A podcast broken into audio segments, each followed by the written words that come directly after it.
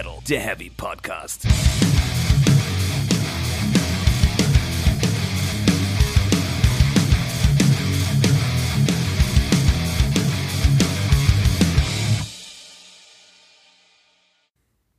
Herzlich willkommen zur achten Folge von Speak Metal, der Heavy Podcast. Mein Name ist Jasper. Und der Stefan, der ist heute leider nicht dabei. Denn er hat leider zu viel zu tun und lässt sich ganz lieb entschuldigen. Wir grüßen ihn und hoffen, dass er beim nächsten Mal dann wieder wie gewohnt dabei ist. Dadurch, dass Stefan heute nicht dabei ist, haben wir eine weitere Premiere für Speak Metal, nämlich die erste Solo-Folge, die ich also komplett allein bestreiten werde. Doch bin ich wirklich komplett allein? Nein, ich habe mir digitale Unterstützung geholt. Metal, Leute! Mehrere Soundboards werden mir helfen und äh, Stefan so gut es geht ersetzen, wenn das denn in irgendeiner Form gehen sollte. Unser heutiges Thema ist das liebe Thema Geld. Natürlich mit Bezug zum Heavy Metal. Ich bin, wie ihr vielleicht in unserem Blog gelesen habt, gerade im Urlaub und natürlich rechnet man dann die ganze Zeit hin und her, wie teuer ist jetzt das wirklich? Muss das jetzt sein? Genauer gesagt bin ich in Miami und da scheint wirklich alles sehr teuer zu sein. Aber wenn man einmal versucht, hinter die Kulissen zu blicken, dann geht diese Annahme schon wieder so ein bisschen den Bach runter. Denn oft haben diese Preise doch einen realen Hintergrund. Rechnest da aus, Kollege. Und genau das wollen wir jetzt tun. Wir berechnen an zwei absoluten Milchmädchenrechnungen mal zwei Sachen aus dem Bereich des Heavy Metals und gucken, was wirklich hinter den Kosten, die für die Verbraucher aufgerufen werden, stehen könnte. Alle Werte sind dabei natürlich komplett geschätzt oder von öffentlich einsehbaren Werten abgeleitet. Ich habe wenig Ahnung von Buchhaltung, arbeite nicht in dem Bereich und habe mich deswegen auf äh, eine Internetrecherche verlassen, die größtenteils mit schlechtem WLAN absolviert wurde, weswegen ich nicht allzu viele Quellen habe vergleichen können. Aber ich hoffe trotzdem, dass wir einen einigermaßen guten Überblick bekommen können. Unser erstes Thema ist die Produzierung eines Albums und die Veröffentlichung dieses Albums. Ähm, man könnte auch sagen, warum zum Henker kosten Tickets und Shirts auf einmal so viel? Das war doch früher anders. Als Beispiel habe ich mir einfach jetzt mal Heaven Shall Burn äh, ausgeguckt Wobei ich, wie gesagt, keine Ahnung von den wirklichen Werten dieser Band habe, aber ein bisschen was kann man schätzen vielleicht, weil natürlich ein paar Informationen über die Band bekannt sind, wie die ungefähr arbeitet. Also wir gehen erstmal davon aus, dass ein Platz eins in den Charts heutzutage so ungefähr 30.000 Verkäufen entspricht. Also mit 30.000 verkauften Platten kann man theoretisch auf Platz eins in den Charts landen. Das hat Heaven Burn bislang noch nicht geschafft. Und sie haben auch keine goldene Schallplatte für irgendein Album bislang. Diese gibt es aktuell bei 100.000 Sales. Das waren auch mal mehr früher, also die Schwelle war höher, womit man schon, woran man schon erkennen kann, ähm, dass die Zeiten der hohen Verkäufe langsam runtergehen. Okay, wie gesagt, sie waren nicht auf Platz 1 in den Charts und sie haben keine goldene Schallplatte. Ähm, und deswegen gehen wir von, bei dem Album Veto, was relativ gut lief, einfach jetzt mal ganz geschätzt von 50.000 Verkäufen über die Zeit äh, aus. Man sagt, in der ersten Woche verkauft man am meisten Platten und danach kommt hier und da nochmal was zusammen. 50.000 Sales. Was ist ein Sale? Äh, ein Sale ist laut den Charts 14,99 Euro wert. Das heißt, wenn man eine Fanbox verkauft, die meinetwegen 30 Euro kostet, dann hat man das Album zwar nur einmal verkauft, es sind aber zwei Sales für die Charts. Und drei Downloads für 9,99 Euro wären zusammen dann ungefähr zwei Sales. Und viele, viele Streams bei Spotify und Co. sind dann irgendwann theoretisch auch mal ein Sale, aber davon braucht man echt viele. Also, zurück zum Album. Bei angenommenen 50.000 Verkäufen hätten wir also für Veto von Heaven Shall Burn 749.500 Euro. Not bad. Davon kann man, glaube ich, sich eigentlich ganz gut was gönnen. Aber die Musiker bekommen oft nur ein bis zwei Euro pro Verkauf vom Label. Selbst die GEMA bekommt mehr. Die GEMA soll das Geld theoretisch an den Urheber weiterleiten, aber bei denen kommt natürlich nur ein Teil davon an. Naja, vielleicht. Also die GEMA erfüllt ja durchaus auch eine gute Funktion, aber ich finde, sie ist ein bisschen gerade an der Realität vorbei. Es wurde bereits ein bisschen angepasst, aber so richtig toll finde ich die Umsetzung noch nicht. Ähm, gut, aber die Frage ist natürlich, wieso bekommt der Musiker, der die ganze Arbeit eigentlich macht, nur so wenig vom jedem verkauften Album. Gut, also das ein bis zwei Euro pro Verkauf, das ist auch nicht überall so. Das hängt sehr stark natürlich vom Vertrag ab. Manche Künstler bekommen viel mehr. Ähm, gerade Newcomer bei Major Labels bekommen relativ wenig. Aber so ein bis zwei ist so was, von dem, was man hört, normal. So. Wieso ist das so? Naja, oft bezahlen die Labels halt Dinge wie das Artwork oder sie kümmern sich ums Presswerk. Sie haben die Connections, damit dein Album dann auch in jedem Laden platziert wird ohne Label hat man als Künstler oft so sechs bis acht Euro für die Musiker. Ne, dann bleibt quasi nur weg, was der äh, Shop noch nimmt. Wenn man zum Beispiel bei iTunes verkauft, dann hat man irgendwie äh, knapp 50% Marge gehen an iTunes. Da kommt man nicht drum herum, egal wie man es angeht. Wie gesagt, man bekommt ungefähr sechs bis acht Euro. Man muss dafür aber auch das Marketing und Co. alles selbst übernehmen. Und natürlich ist die Reichweite in der Regel viel, viel kleiner. Man verkauft daher auch oft weniger. Also kann sich ein Label-Deal trotzdem durchaus äh, lohnen. Deswegen wollen ja auch so viele einen haben. Auch informierte Leute. Okay, zurück zu unserem Beispiel. Bei 50.000 Sales hätten wir also für den Musiker angenommene 50.000 Euro. Rechnen einfach mal mit 1 Euro, ist einfacher. Das wären dann pro Person bei fünf äh, Bandmitgliedern von Heaven Shall Burn 10.000 Euro. Steuern und so ignorieren wir für die Rechnung mal komplett.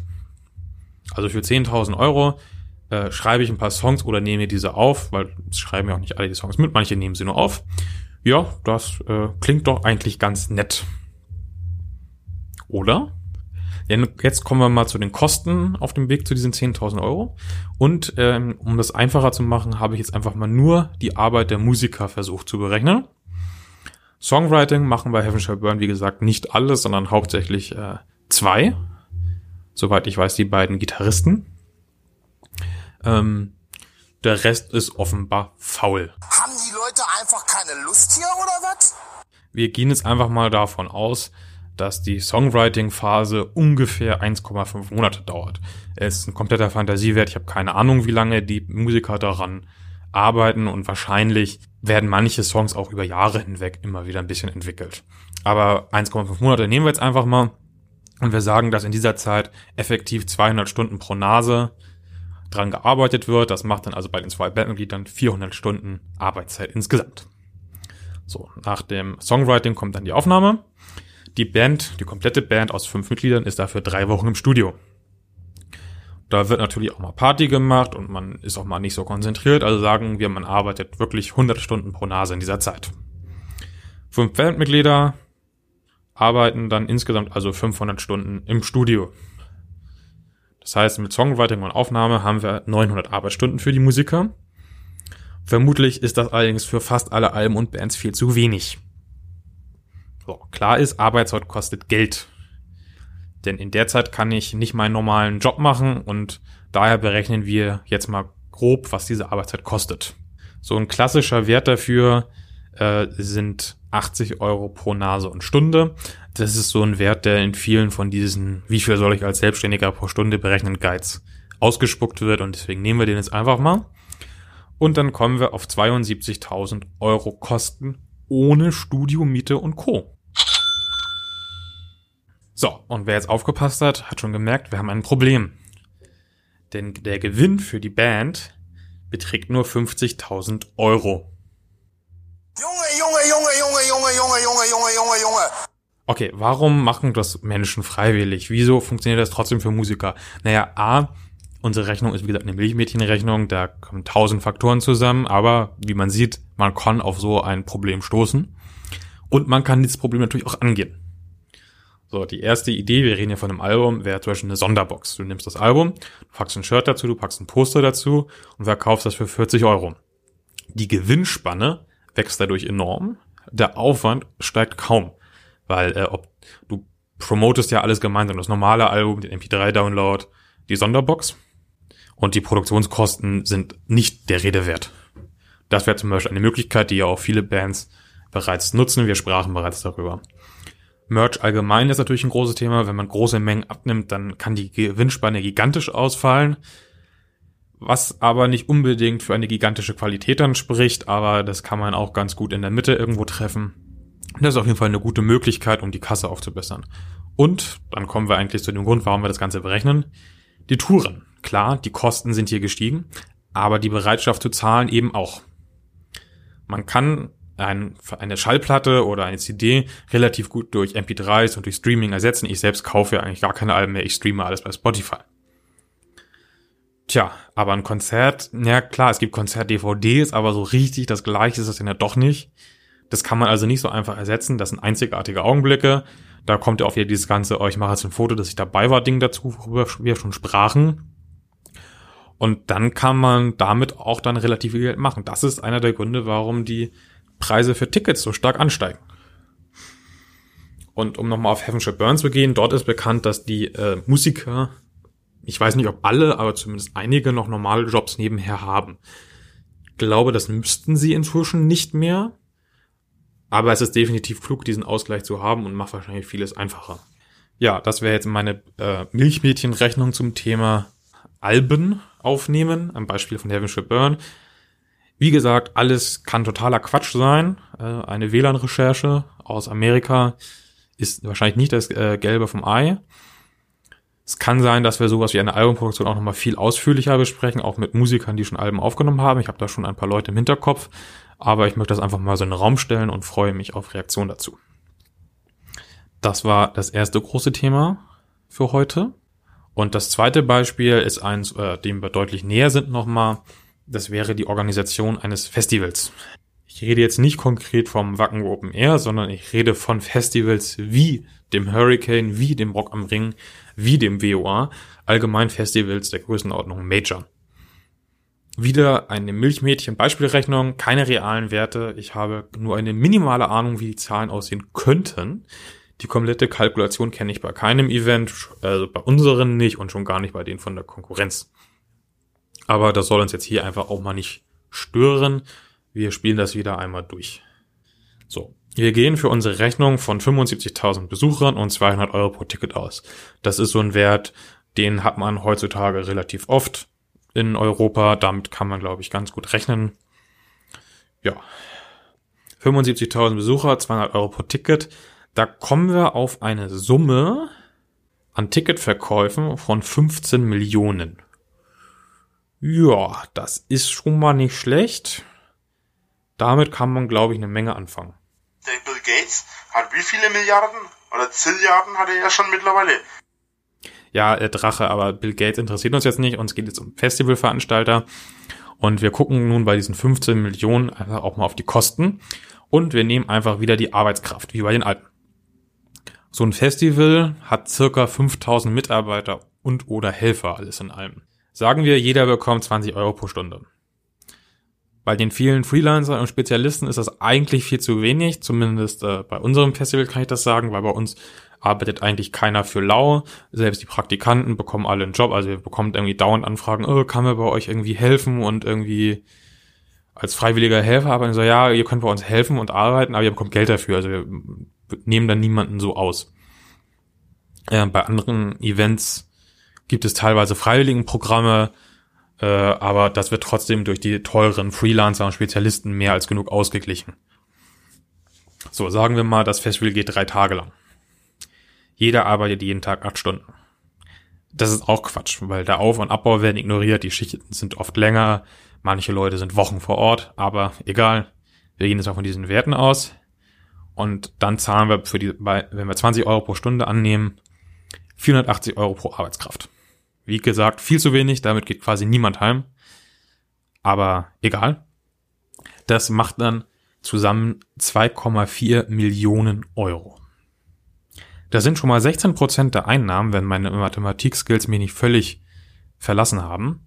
Also ich hatte nie groß welche, aber das bekomme ich noch ungefähr hin. Und das sind 16 Prozent der Einnahmen, obwohl wir noch nicht eine einzige Band gebucht haben. Geschweige denn eine Bühne geschweige denn den Platz, auf dem die Bühne stehen soll. Und Sachen wie Catering und Unterbringung, die ja ebenfalls irgendwie zu den Arbeitskosten gehören, die klammern wir auch komplett aus. Und dazu kommt dann, wie gesagt, noch ein gigantischer Sack an Kosten. Kranplätze müssen verdichtet sein. Zum Beispiel die Kranplätze, genau. Die Gewinnschwelle beziehungsweise der Break-Even, der wird oft so auf drei Viertel Kapazität gesetzt. Das heißt, du hast drei Viertel der Tickets verkauft und du hast meinetwegen noch äh, feste Einnahmen aus dem Sponsoring und damit bist du dann auf der Schwelle, wo du sagst, ab jetzt verdienen wir Geld, sind also nicht mehr im roten Bereich, sondern im schwarzen Bereich und machen sogar noch ein Plus mit Glück. Manches Event wird erst beim Sold Out Break-Even erreichen. Das gibt es, manchmal ist das auch gewollt. Andere hingegen sind auch schon finanziert, bevor nur ein Ticket verkauft wurde. Angeblich ist es zum Beispiel das amerikanische Coachella. Äh, das hört man immer wieder in der Branche, aber Belege habe ich noch nicht gesehen. Deswegen würde ich das einfach mal ein bisschen skeptisch betrachten. Aber klar, in Ländern, wo Sponsoring viel größer ist als bei uns in Europa, da kann sowas durchaus passieren. Rock in Rio könnte zum Beispiel auch so ein Beispiel sein, wo ich mir gut vorstellen könnte, dass die nicht unbedingt auf Ticketeinnahmen angewiesen sind.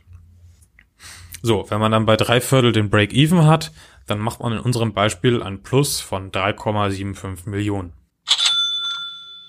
Dabei haben wir jetzt natürlich aber alle Kosten äh, für Bürogebäude, Hardware und so weiter ignoriert, die man nicht nur auf dem Festival an sich hat, sondern das ganze Jahr über.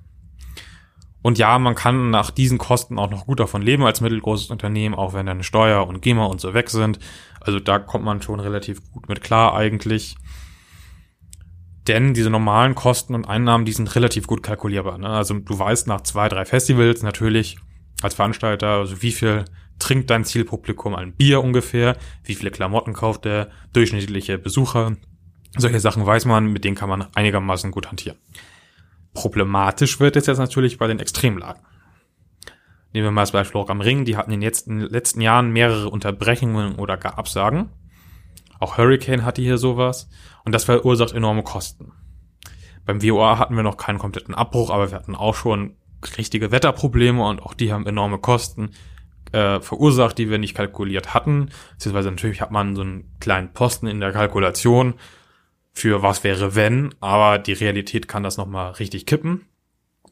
Und es fehlen dann ja nicht nur äh, die Gewinne, die man eigentlich hätte einstreichen wollen, sondern es fehlen halt auch noch zusätzliche Einnahmen aus den Verkaufsständen, die erst für den Gewinn sorgen sollten.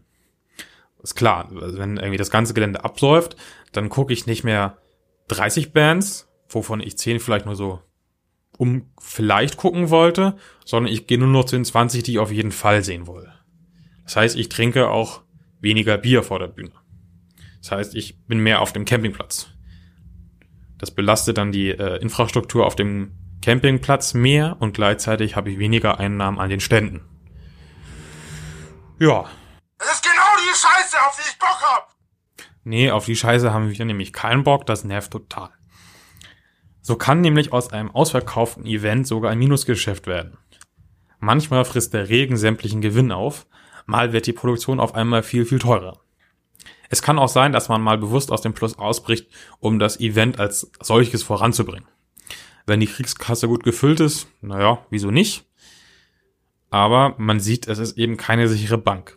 Ich habe ja noch mal ein äh, explizites Beispiel. Rock im Revier hat damals für Metallica 3,666 Millionen geblecht. Und dann waren da noch andere teure Bands dabei, wie Muse und dergleichen. Also es gab, glaube ich, drei Bands, die über eine Million bekommen haben. Und der Rest darunter hat auch nicht schlecht verdient.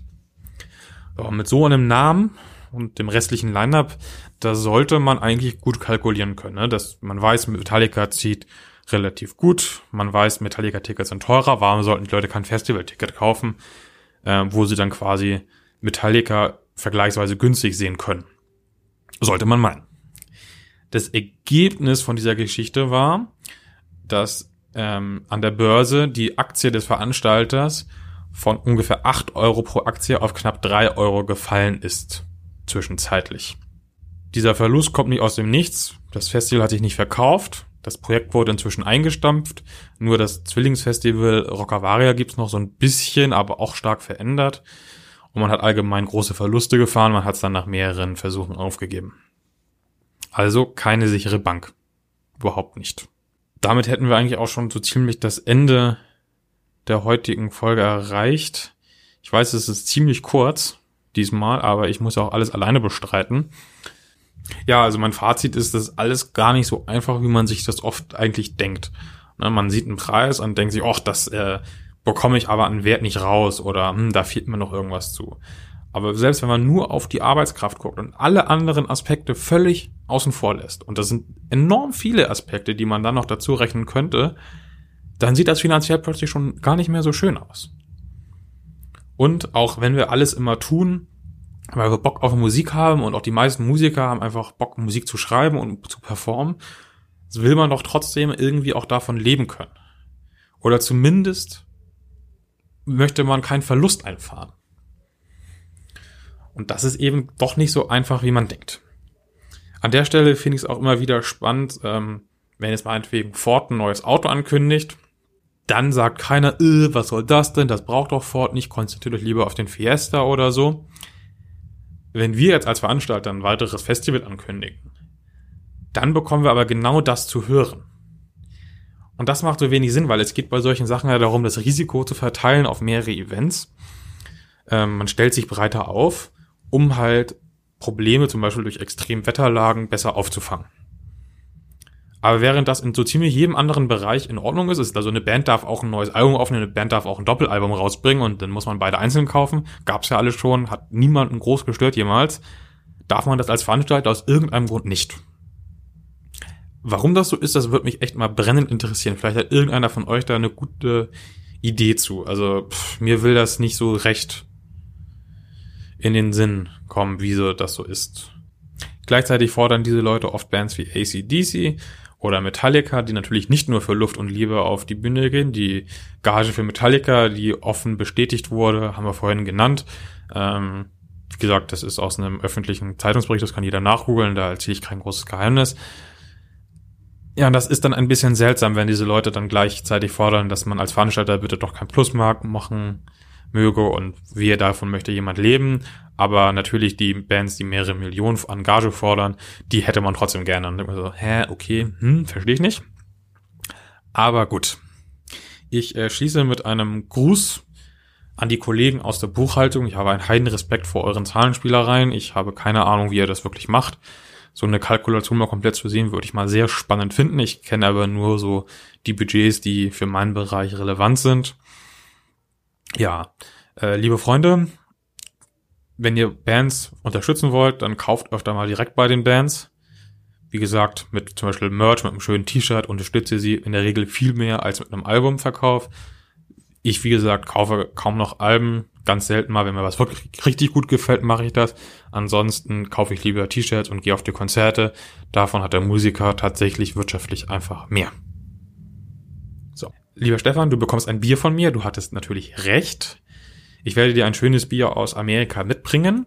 Ich finde es schade, dass wir jetzt noch nicht über die Themen reden konnten, über die wir eigentlich reden wollten. Wir hatten uns ja schon Gedanken gemacht für diese Folge, aber ich hoffe, die Improvisation ist einigermaßen gelungen. Ja, ich sage ansonsten allen da draußen vielen Dank fürs Zuhören und bis nächste Woche. Ja, und bevor ich jetzt wirklich final schließe, möchte ich noch einmal darum bitten, uns bei iTunes zu bewerten und uns überall, wo es geht, zu bewerten und äh, zu abonnieren, denn das hilft unserem Podcast weiter zu wachsen und zu gedeihen. Und dann haben wir auch mehr Bock weiterzumachen. Also wir haben sowieso Bock, aber natürlich hilft jede positive Bewertung, um den Bock noch ein bisschen zu steigern. Ja. Und äh, was kommt jetzt noch? Gar nichts. Zusammenpacken. Ende.